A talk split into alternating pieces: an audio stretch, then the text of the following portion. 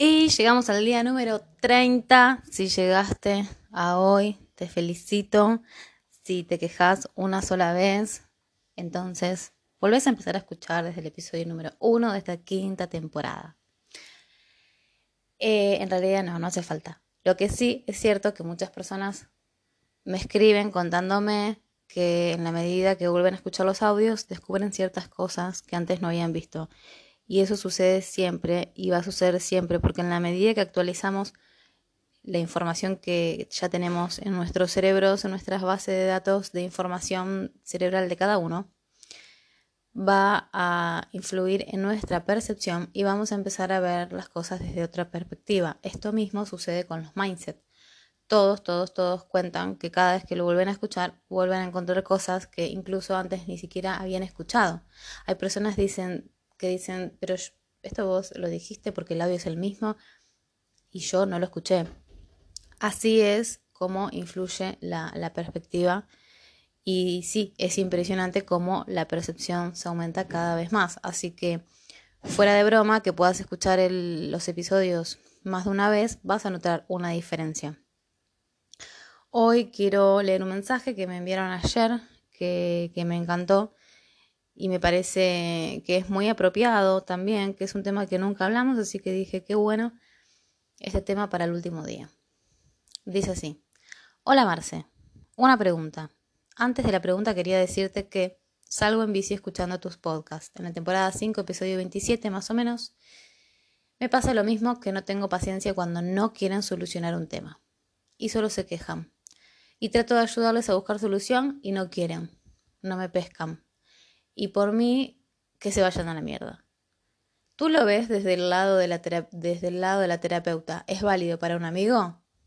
Es decir, claro, ella me dice a mí que yo lo veo desde el lado de un terapeuta. Entonces me pregunta, ¿es válido para un amigo? No se sienten cómodos conmigo porque trato de que vean otro panorama. Para los amigos se aplica la empatía. Poner la escucha activa aún, aún cuando uno no quiera eh, mandarlo a la mierda.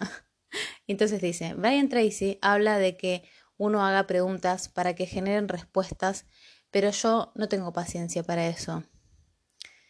Em, dice, no, no, pero yo no, pero yo no tengo paciencia, para eso eh, sí puedo ayudarla. Bueno, no se entiende la, parte final, pero no importa lo que dice con respecto a lo que dice Brian Tracy, de que es un autor que he leído mucho, tiene muchísimos libros.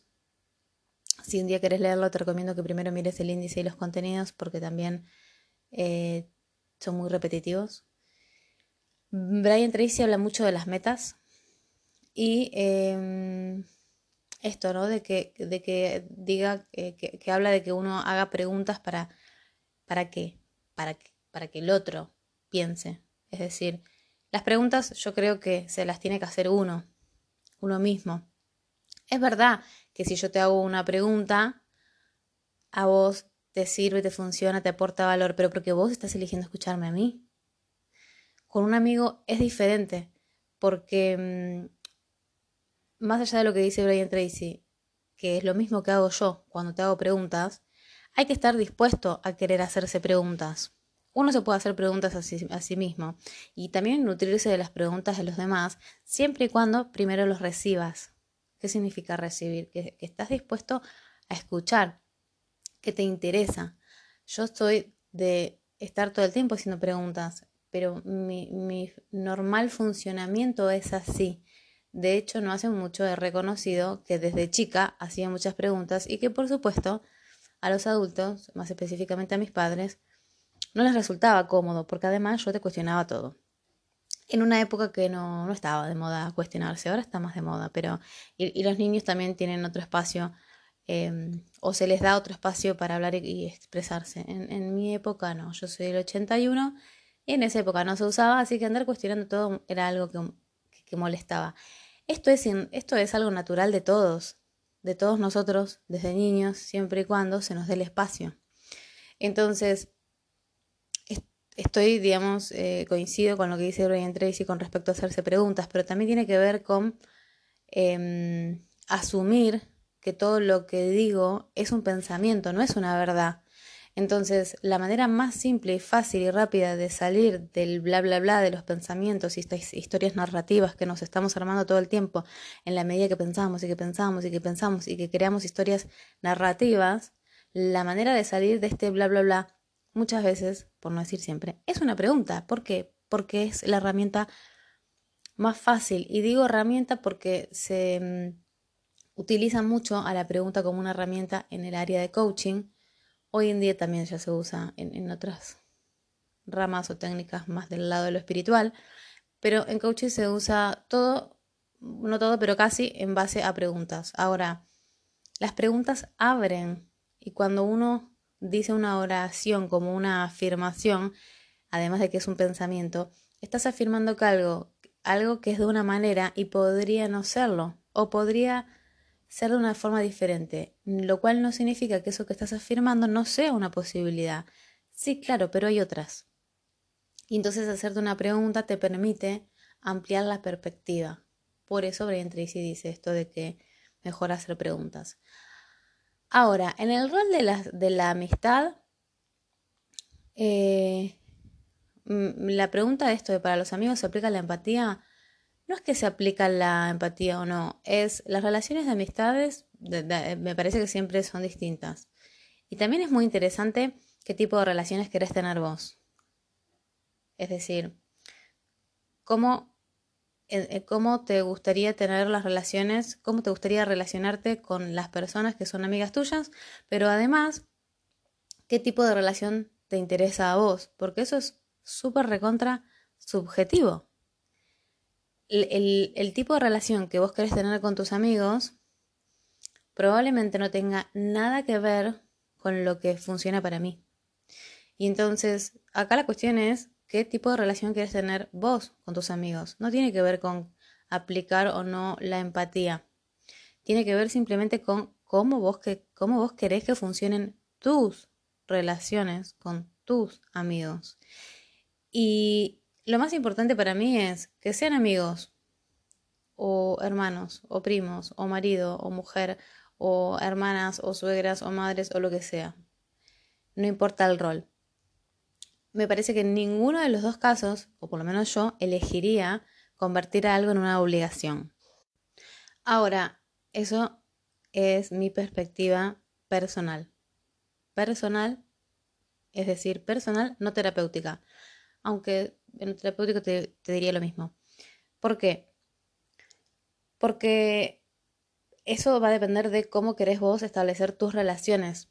En mi caso, yo he aprendido a no crearme obligaciones desde la sinceridad. Es, ¿quiero hacer esto o no quiero hacer esto? Y eso tiene que ver con no crear un tengo que. El tengo que es algo que en verdad uno no quiere hacer, pero se obliga. Entonces, ¿por qué nos estaríamos obligando a hacer o hacer algo con otras personas? Primero, que no hay necesidad. Segundo, que no nos sirve ni a nosotros mismos ni al otro. ¿Cómo se va a sentir el otro que yo no tengo ganas de estar con él, pero mm, estoy con él porque me estoy obligando? ¿Se entiende que no hay ningún sentido? Y sin embargo, estamos más educados a complacer y obligarnos y hacer un montón de cosas por los demás que por nosotros mismos. Entonces, de nuevo, tiene que ver con el tipo de relación que querés tener vos y no pongas entonces la mm, característica de si, si tenés que, eh, si aplica la empatía o no. no. No aplica nunca nada. Acá la cuestión es qué tipo de relaciones querés tener vos. Y en base a eso, vos elegís. Ahora, también dentro de cómo, cómo elegís que funcionan o cómo querés que funcionen las relaciones para vos, tiene que ver con qué querés compartir. Y el otro a veces quiere contar su cuentito y no quieren que le cuestionen nada, no quiere que le hagan preguntas, simplemente quiere que lo escuchen. Y la cuestión es, ¿tenés ganas de escuchar? Porque hay personas que no quieren que mm, les des opiniones ni soluciones. Quieren quejarse o quieren contar su cuentito y, contar su cuentito y que vos escuches. Entonces la pregunta es, ¿vos tenés ganas? Porque tenés la opción de obligarte y quedarte escuchando cuando no tenés ganas, o tenés la posibilidad de elegir otra cosa o elegir algo diferente. Ahora, que elijas querer educar, educar o reeducar a la persona diciéndole qué es lo que tiene que ser y hacer, tampoco va a ser agradable para la persona. ¿Se entiende? Más allá de que la otra persona, no importa si se está quejando y, me podés decir, bueno, pero pará, se está quejando de que esto que no le anda y yo le estoy tratando de dar una solución. Bueno, no, es que tu tarea no es darle una solución. A menos que, a menos que te estén pagando para eso, o sea, a menos que sea tu rol laboral. Si me decís, estás trabajando y tu jefe viene y te dice de una manera en queja que tal cosa no funciona, tu rol es solucionar, eso más allá de que te lo diga en tono de queja o en un tono adecuado, no importa. Pero en el rol de la amistad o en el rol de eh, la pareja o en el rol de hermanos, ahora, lo que lo, estoy diciendo en voz alta me doy cuenta que aplica todo. ¿Por qué le adjudicamos algún rol que no sea el laboral, que es donde em, te están pagando para eso, porque uno se adjudica la tarea de tener que solucionar algo a otro. Si el otro se lo puede solucionar a sí mismo, ¿por qué le estarías quitando la posibilidad a alguien de solucionarlo por sí mismo? Si el otro puede, en realidad ¿Existe la posibilidad de que crea que no pueda? Sí, claro. Pero si vos se lo solucionás, le estás quitando la posibilidad de que lo solucione y también de que se muestre a sí mismo que lo puede solucionar. Entonces, esto de querer ir solucionando cosas ajenas, en realidad eh, nos convierte en ladrones de posibilidades. Ladrones de posibilidades para los demás de descubrir que pueden solucionar lo que quieran solucionar o elegir de nuevo y elegir lo que quieran. Entonces también los ponemos en un lugar de, ay, pobrecito, necesitas mi ayuda. Necesitas mi ayuda, entonces yo acá, Salvadora, vengo y te ayudo. Y si nos ponemos en este rol, no importa si somos amigos, si somos pareja, si somos... Iba a decir padres, porque la verdad es que los padres también están en, este, en sinónimo de esto. Todos, pero no importa. En definitiva, anda pensando rol por rol. Si yo te pongo en este lugar de yo, yo te voy a ayudar, porque pobrecito, vos no podés solo, me necesitas. Estoy haciéndote creer que primero te creo carencia, porque encima te crees que me necesitas. Y segundo, vos te sentís menos y pensás que yo tengo algo que vos no tenés, y entonces yo sí, como yo lo tengo, entonces te lo voy a solucionar. Eh, y eso no es así y no es verdad. Ahora, cuando nosotros estamos en un determinado rol, que puede ser, supongamos, no sé, vamos al dentista. Por supuesto que el dentista tiene un saber que yo no tengo y voy al dentista para que él use su saber. Y ahí el rol es diferente, por eso te lo llevo a lo laboral. Si tu jefe viene y te dice, che, esto no funciona, y vos tenés entonces algo que solucionar, ese es tu rol y, es, y, forma parte de tus responsabilidades. Ahora, esas no son responsabilidades que tengamos hacia otras personas. No importa la relación que tengamos con esas personas, no es nuestra responsabilidad. Ahora, es completamente diferente si viene tu amigo y te dice, che, no puedo con esto, ¿me das una mano? Ahí es distinto ahí es distinto y no estás en modo yo te ayudo, vení que vos sos un inútil y no servís para nada y entonces yo te lo voy a solucionar. Lo exagero a propósito para que se entienda y se pueda observar y captar que en realidad el cerebro se cree esto. Y lo digo exagerado a propósito para que comprendas que la persona tiene un cerebro y ese cerebro capta esta información y se cree que no puede solo. Y esto también tiene que ver con las posturas que, que las personas toman cuando ven al otro que no pueden, además de que eso es una proyección y no una verdad, también existe la posibilidad que ante esa mirada el otro se lo crea. Y esto donde más suele suceder es con los niños y los padres.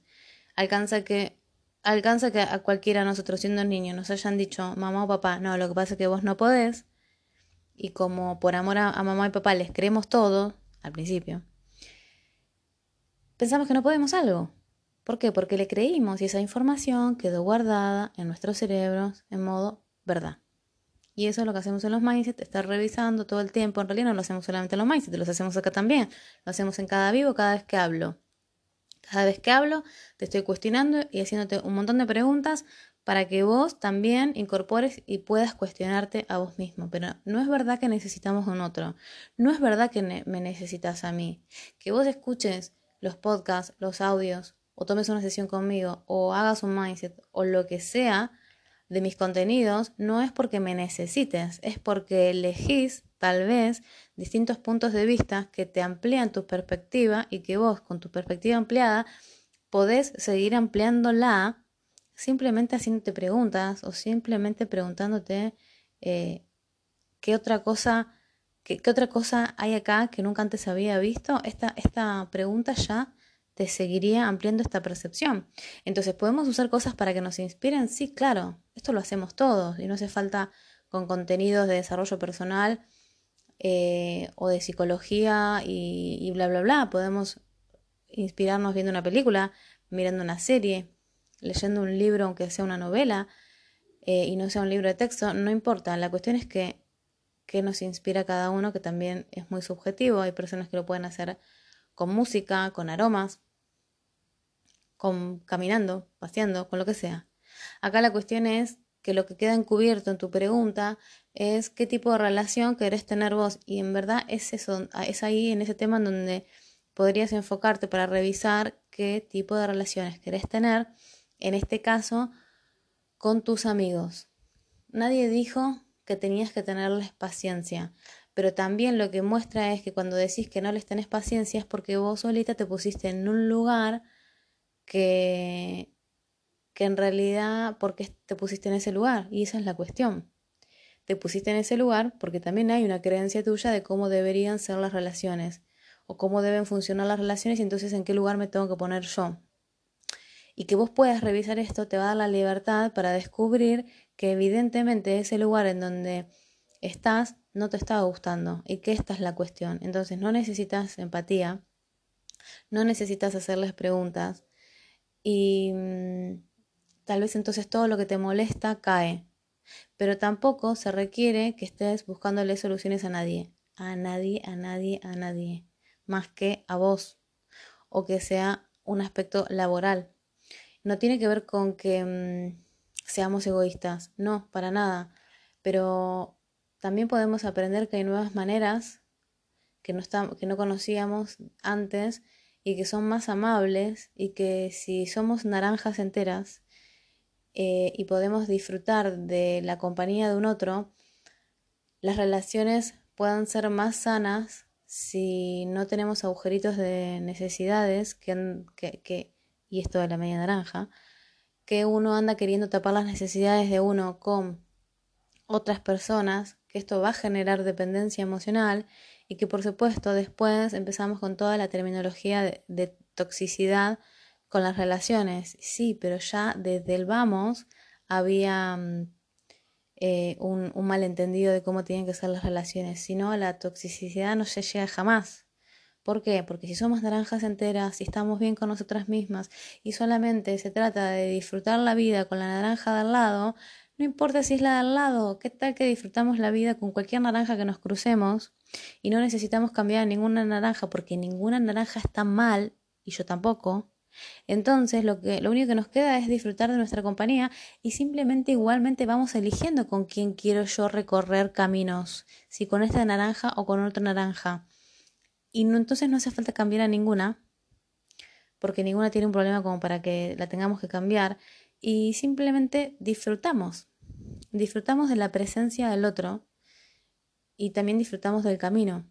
Entonces, ¿qué tal que las cosas son mucho más simples y fáciles, solo que nosotros somos los que elegimos cositas complicadas o lo que elegimos cositas y después las convertimos en un problema y después tenemos que entonces solucionar el problema que nosotros mismos creamos? ¿Qué tal que hay más posibilidades? Son más simples y son más sencillas y solamente las tenemos que elegir. Entonces, en el día número 30, interesante para finalizar este reto de 30 días, hablando de las relaciones, la primera relación que, de la que hay que ocuparse es la que uno tiene con uno mismo. Y cuando uno se lleva muy bien con uno y es su mejor amigo, todas las demás relaciones funcionan excelentemente bien. Si hay algunas relaciones de la afuera, entre comillas, afuera, que no están bien, es la que la primera que hay que revisar es la de uno con uno mismo, porque bueno, si uno si uno se lleva mal con uno mismo, es como bastante absurdo pretender que las demás relaciones funcionen.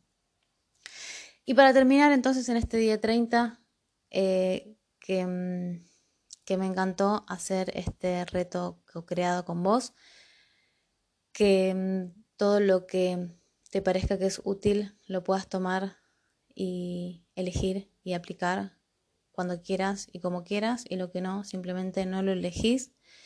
¿Qué tal que entonces aprendemos que mm, el verbo no, no era tengo que, ni debería, ni tendría, y aprendemos a reemplazar el tendría por el verbo podría porque si empezamos a incorporar el verbo yo podría, nos va a permitir ver que siempre, siempre, siempre hay más posibilidades. Ahora, si yo voy a usar el tendría, voy a estar mirando mi base de datos de información de la lista de lo que dije que tengo que hacer, que tendría que hacer, que eso tiene un alto porcentaje que ni siquiera es mío, que lo aprendí o que estoy cumpliendo expectativas, y que si empiezo a usar el verbo podría, podríamos tantas cosas que tal que podés absolutamente todo y que todo es posible si y solo si lo elegís,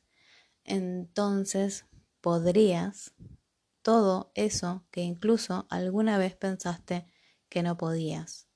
¿Qué tal que ahora te das cuenta que sí podés? Y entonces simplemente en lugar de quejarte, te das cuenta que podrías todo eso que querés y esta vez lo elegís.